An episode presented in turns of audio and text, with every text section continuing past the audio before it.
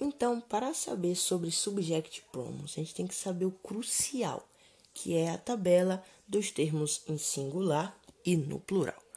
Nos termos no singular, a gente tem o que? A gente tem I, you, he, she e it, que significam I significa eu, you, você, he, ele, she, ela e it é uma coisa mais neutra. A gente sempre vai usar quando for classificado, quando for usado, né, para animais e para objetos.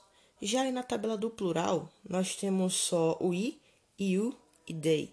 O i ele é usado para significar nós. Quando sou eu e mais alguma pessoa, a gente usa o i, que significa nós. O you também está presente na tabela do singular, mas ele também está no plural, porque ao mesmo tempo que ele significa você, ele também pode significar vocês. E o they é usado muitas vezes para significar eles ou elas, a depender né, da frase. Então, vou falar algumas frases aqui para ver se a gente pega um pouco mais desse assunto. Então, a primeira frase: I read a new romance this week.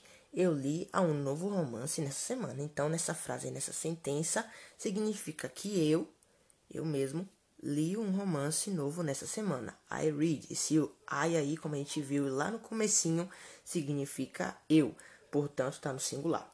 Agora vamos para a segunda frase. We go to the beach after lunch. Nós vamos para a praia depois de almoçar. O we, como a gente viu, está no segmento do plural. Logo significa eu e mais uma pessoa. Por isso que nós, né, vamos para a praia depois de almoçar. Já sobre o que se diz na estrutura do subject pronouns, é uma coisa fácil.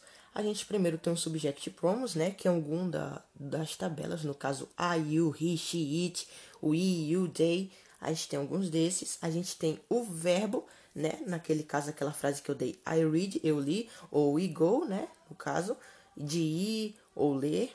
E aí a gente já tem um complemento da frase.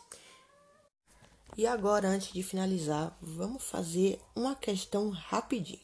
Então a gente tem a seguinte frase: primeiro, entre parênteses, Mari and Carla, né? Mari e Carla.